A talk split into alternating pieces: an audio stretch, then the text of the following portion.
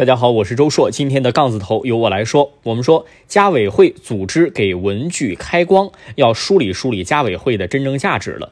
最近有一则聊天记录截图显示，长沙一中学某班级老师和家委会代表计划去南岳给孩子们上香祈福，再请大师给孩子的考试文具开光。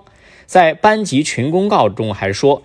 此次活动费用预计一千多元，由班费开支。消息一出，引发了网友热议。引起舆论哗然的一个是老师带队，一个是家委会组织。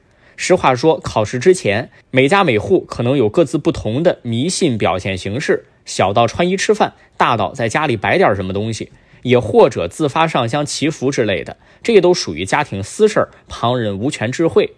但是从班级层面集体组织去祈福，或者给考试文具开光，怎么都透露出一种荒诞。学校是教书育人的地方，首先应该教给孩子们摒弃的就是迷信思维、等靠要思想。只有通过自身努力学习，才能够获得真正的成功。这个班级倒好，不知道是老师提议还是家委会自发行为，总之是这种行为啊，有百害而无一利。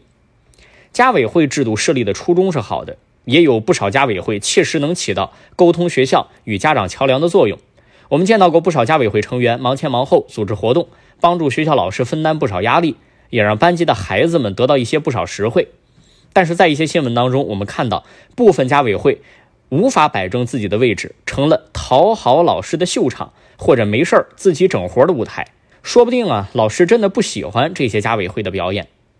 家委会看似是家长们自发组织起来的，但实际上是有学校所谓官方背景的，因此学校对于家委会的组织管理应该具有责任，出了问题不可能一推了之。与此同时，家委会真正的价值和作用是什么？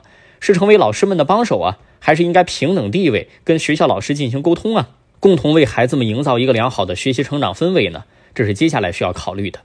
一家之言，欢迎拍砖，我是周硕，下期再见。